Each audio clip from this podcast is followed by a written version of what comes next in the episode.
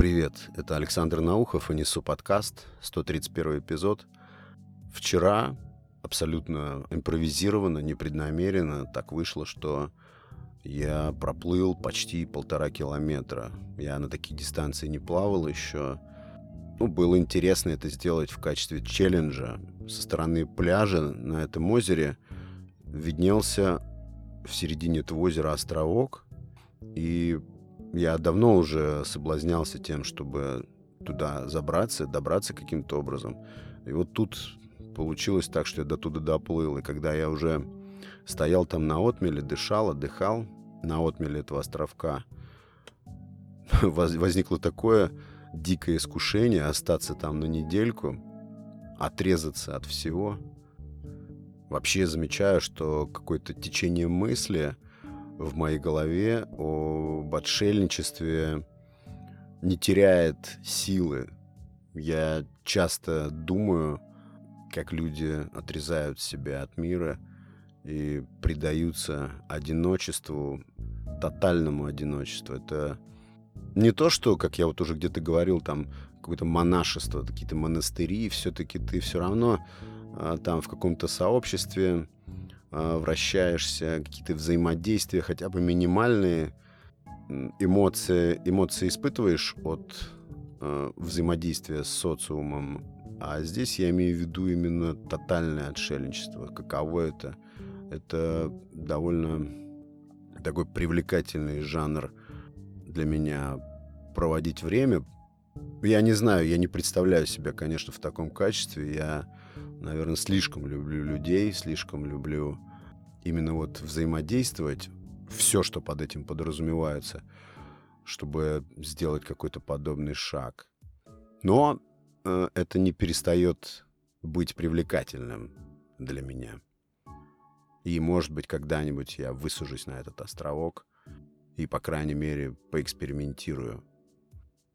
Слушал рассказ недавно одной девушки, если, кстати, ты слушаешь, привет, про восхождение на гору. Я не помню точно, это какой-то переход через горы был или восхождение на гору где-то в районе Сочи.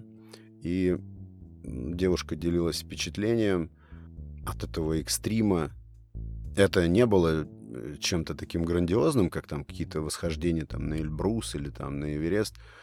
Но она рассказывала об этом как новичок и как человек, который особого опыта лазания по горам не имеет. И она описывала это как такое адреналиновое событие, описывала ощущение, как люди движутся по этой тропе, огромные какие-то ледяные плато, и как они преодолевают в единой связке, страхуя друг друга, и рассказывал очень ярко о том, как конкретно от твоих действий зависит успех и вообще жизнь а, участников, остальных участников группы, как от твоей внимательности, как от твоей ответственности, собранности может зависеть реально жизнь человека, который идет позади или впереди. То есть, несмотря на то, что эта программа, вот эта горная, рассчитана была на новичков, все равно там присутствовали моменты, ну, как я понял, моменты такие граничащие с уже с чистым экстримом, когда ты находишься на грани, на грани выживания. Это интересно, и я стал задаваться вопросом, почему люди, почему так людей прет адреналин, почему люди так стремятся рисковать. Я сразу вспомнил, как если вдруг мне хотелось экстрима, то я садился в машину и ехал прыгать с парашютом в Подмосковье на какой-нибудь ближайший аэродром. И когда я стал смотреть внутрь э, своих мыслей на эту тему, то я прекрасно помню, что главной мотивацией для меня было вот совершить прыжок — это вот оценить свою жизнь на мгновение в грош, в копейку. То есть как-то искусственно ее обесценить. Вот такая цель у меня была, такая мотивация. И прыжок с парашютом такое ощущение дает. Особенно, когда тебе выдают парашют, ты абсолютно не понимаешь, кто его укладывал. Я сам к этой индустрии отношения имею непосредственно, и большую часть своих прыжков я совершил с парашютом, который укладывал сам лично своими руками, поэтому первые прыжки не армейские. Они для меня были удивительны тем, что тебе выдают парашют откуда-то со склада, и у тебя возникает не мой вопрос, важный очень вопрос для тебя, кто это все укладывал. То есть тебе выдают ранец с уже уложенным парашютом, ты садишься в самолет, самолет взлетает, ты выходишь из самолета, приземляешься, если все удачно, и сдаешь все это обратно. На самом деле, как я помню, это даже было интереснее. То есть суть прыжка для меня состояла в том, чтобы я на какое-то мгновение обесценил свою жизнь. Вот очень много философских течений толкуют о том, что мы слишком, слишком серьезно относимся к своей жизни. Особенно вот эти все ребята бородатые с огромными седыми бородами из Индии очень любят на эту тему поговорить, что вы, дескать, слишком серьезно относитесь к своей жизни. Нет, ну, вообще-то, кроме как серьезно к ней относиться больше никак нельзя, потому что другое состояние нам неизвестное. И все инстинкты нам всегда будут диктовать а, то, что мы должны сохранять эту жизнь. Я не представляю себе человека, который станет это оспаривать. Но вот такие аттракционы, такие экстремальные развлечения, они дают тебе как бы искусственно хотя не искусственно, а вполне реально, дают тебе ощущение, что, что жизнь такая зыбкая субстанция, очень хрупкая, и ты имеешь способность через вот такие экстремальные развлечения немножко с этим поиграть. Ну, я не совсем просто понимаю людей, которые стремятся подниматься на какие-то вершины, скалы, это, наверное, интересно, это тоже адреналин, тоже драйв какой-то, наверное, дикий. Уверен абсолютно, что это драйв. Но просто чисто, чисто вот мои ощущения, это не очень сильно меня привлекает. И вообще в последнее время я склоняюсь к тому, что можно такие адреналиновые ощущения испытывать даже просто сидя в кресле, особенно если у тебя есть способность погружать себя в какие-нибудь кошмарные размышления, то, в общем-то, экстрим и такие адреналиновые впрыски ты можешь получать просто сидя в позе лотоса. Ну, в общем-то, рассказ об этом горном экстриме, о движении по, по этой горной тропе мне очень понравился. И особенно понравились моменты те, что возникает ощущение команды, дух команды или племени, где каждый отвечает за другого так или иначе, где все повязаны. Это были люди совершенно неизвестные, друг другу незнакомые. И как вот эта тропа их объединяла, как они роднились, буквально двигаясь по этим тропам. Вот это было интересно. Но я сам бы, например, в горы не полез, поэтому мне достаточно послушать вот такие истории. Я тут с какой-то иронией взглянул на заголовки эпизода своего подкаста, и у кого-то может создаться впечатление из слушателей, что это подкаст какого-то психолога. Друзья, вообще совсем нет. Если это как-то интерпретировать, то это скорее подкаст пациента. Да, вот эти все заголовки — это истории болезни этого пациента, скорее всего. Я стараюсь просто делиться вещами, которые, э, через которые сам прошел, или которые я преодолел или хочу преодолеть. И специфика, я не знаю, моего стиля подкаста, формы подкаста, которые я создаю, делаю, она заключается в том, что я поднимаю тему и в первую очередь хочу для себя ответить на какие-то вопросы этой темы. И как-то так магически получается, когда я этот вопрос поднимаю, то к концу эпизода этот вопрос для меня становится исчерпанным чаще всего. Я не знаю, что это за механизм, что это такая за магия. И чаще всего, подняв какую-то тему в эпизоде, я, скорее всего, хочу ее закрыть как-то для себя и отлично, супер, если кому-то из слушателей близки мои мысли, если мы мыслим плюс-минус в одном русле, в одном направлении, то это очень здорово. Это как бы и мне тогда тоже подтверждает отчасти правильность каких-то моих выводов и укрепляет мои суждения и мнения на эту тему. Так что я не психолог, а пациент здесь. Вообще в этом эпизоде я хотел обсудить тему недовольства. Есть э, такие люди здесь, или, ну, я, например, наверное, себя причисляю к таким людям. Я довольно, доволен. Я очень часто недоволен э, тем, как все происходит, или недоволен собой. Я не знаю, такова может быть моя природа. Может быть, я слишком сильно, слишком строго с себя спрашиваю, но так оно есть, и очень часто это работает на меня. Но вопрос моего эпизода заключается в том, почему мы можем какую-то большую, существенную часть времени чувствовать себя недовольными, то есть ощущать недовольство. Недовольство жизнью, недовольство собой внутри этой жизни, как все вообще обстоит. И, знаете, я хочу сразу ответить на вопрос. Может быть, это части мужская точка зрения, мужской взгляд, мужскими глазами. Я не знаю. Но мне кажется, причина состоит в конкуренции, в бесконечной какой-то свирепой, нескончаемой, кем-то когда-то умело запущенной конкуренции между нами всеми. Я так считаю. И это, пусть это будет мое субъективное суждение, но это, по крайней мере, вывод из наблюдений за собой. Я постоянно конкурировал, сколько я себя знаю. Вот только в последнее время мне удается как-то с удовольствием проигрывать. Проигрывать. Допустим, был этап в моей жизни или этапы, когда это было совершенно недопустимо.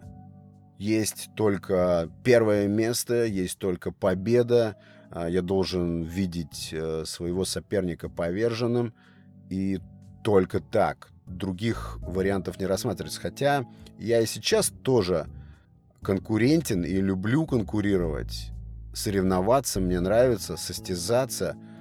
Но я как-то теперь могу это делать избирательно.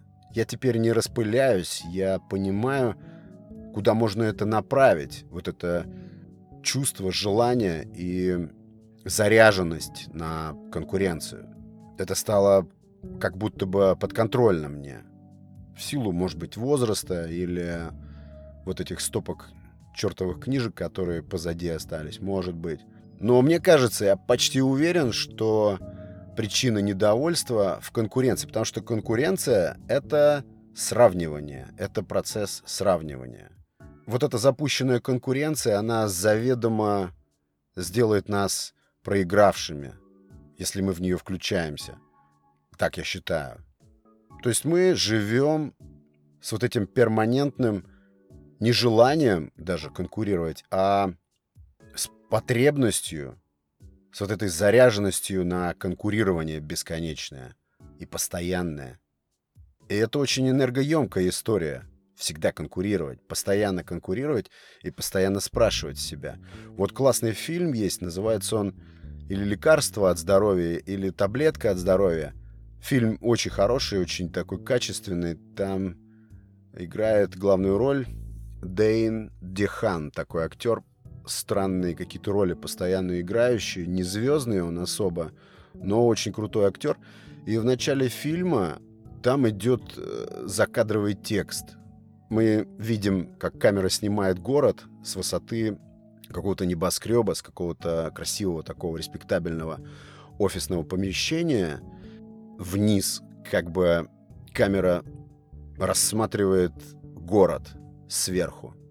Не помню дословно, не смогу сейчас процитировать, но суть этого спича заключалась в том, что вот, дескать, город, вот экосистема — и как бы зрителю задается вопрос, что самое важное, что вот в этой экосистеме нужно каждому, что требуется каждому, к чему каждый в этой экосистеме движется, чего жаждет. И в конце своего вот этого спича, этого монолога, этот закадровый голос произносит превосходство. Это то, по мнению вот этого закадрового голоса, ну я здесь тоже плюсую, то, чего жаждет так или иначе каждый. Почему мы так любим превосходство? Ведь превосходство — это не что иное, как э, выигранная конкуренция. Правильно?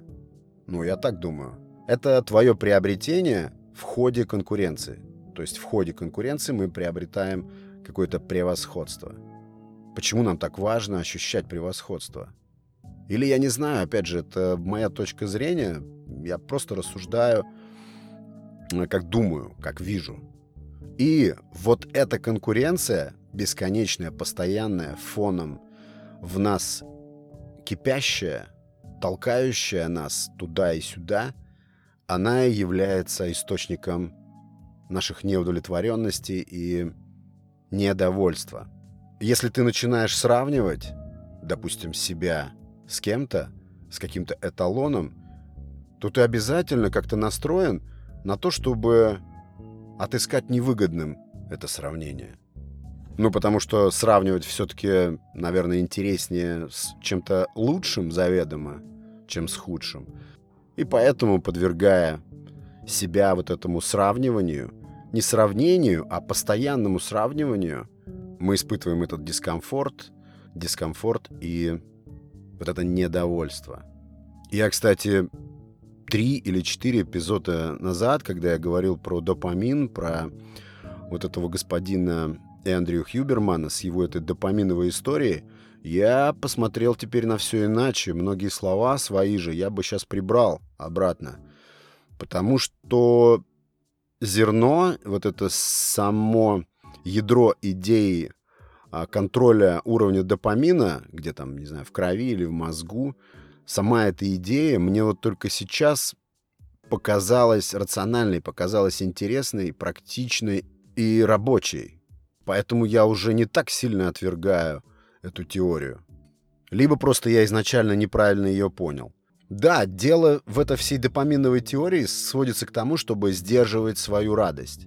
То есть уметь вот так вот подкрутить, чтобы не давать вот этой радости внутри тебя взорваться, таким образом делая вот этот допаминовый всплеск, который в последующем приведет обязательно к обратному эффекту.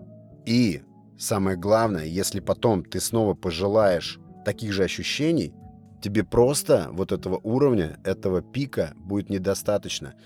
Потому что доза, получается, возрастает. И таким образом, ну, я такие выводы сделал, что именно в результате вот такого процесса люди становятся ненасытными. То есть, грубо говоря, допаминозависимыми. Ну, мы все допаминозависимые, но просто здесь предлагается научиться контролить этот момент. Но все равно все сводится к контролю поведения, к установкам, к саморегулировкам. Может быть, это каким-то образом и связано с допамином.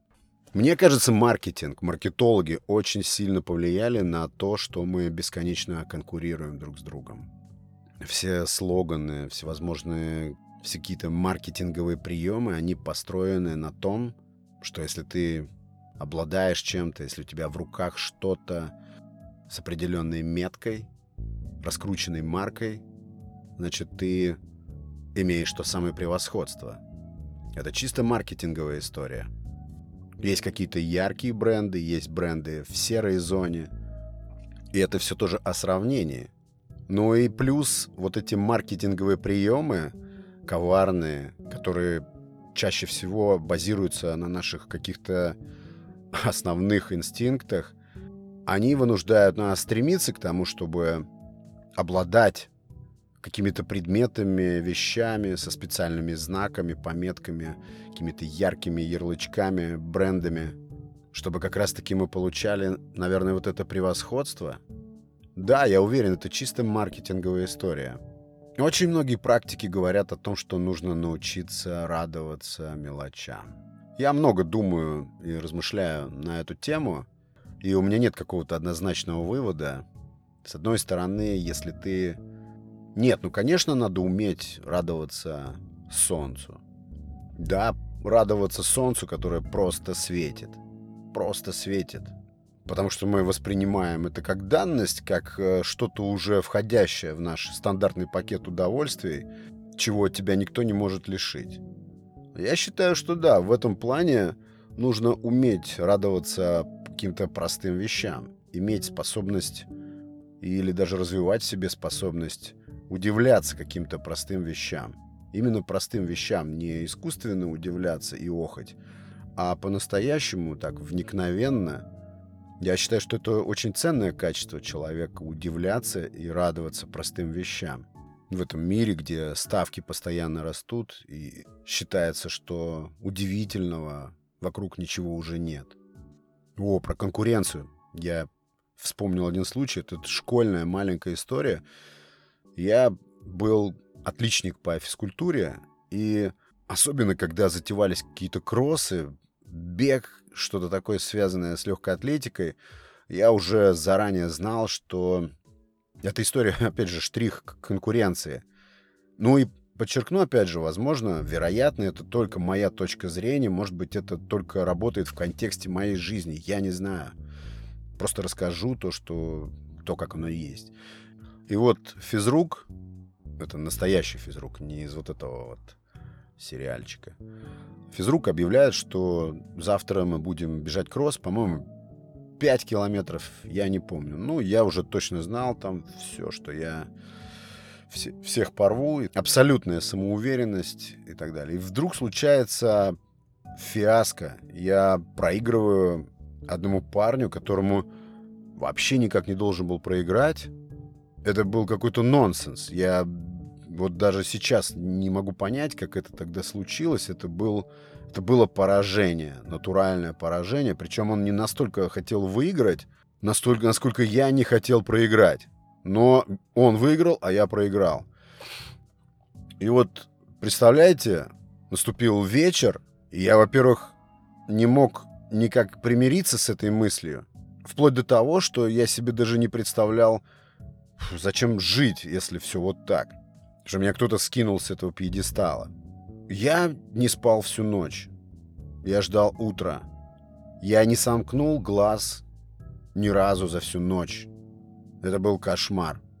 И на утро все, что мне принесло какой-то более-менее покой и равновесие, это моя идея подойти к учителю физкультуры и попросить у него сделать какой-то перезабег. Все, я был окрылен этой идеей, и только это мне давало какой-то покой. Я уже второй раз я уже знал, что я выиграю. Наперед я знал, что я выиграю. А, мне пришлось потратить время на то, чтобы уговорить учителя устроить вот этот вот перезабег. И он как-то странно на это все взглянул но мне не важно было на самом деле. И этот забег повторный он устроил. И выиграв его со значительным преимуществом, я только тогда успокоился. Вот тогда только я обрел какую-то гармонию. Сейчас я смотрю на этот случай, да, тогда в контексте того времени, в контексте того меня, это было экстремально важно, как-то жизненно важно. А вот сейчас этим своим опытом, когда я сканирую этот случай, а, я себе задаю вопрос, ну как так можно? Так уж ли нужно было предаваться этому горю, и вообще горе ли это? Но мне кажется, вот эта конкуренция в людях живет, и она очень сильна. Вот эта потребность, даже не потребность, а какая-то инстинктивная устремленность к тому, чтобы конкурировать. И мне кажется, что даже те, кто говорят, что мы не конкурируем вообще-то, э, это тоже какой-то способ, стиль конкурирования более, может быть, изощренный.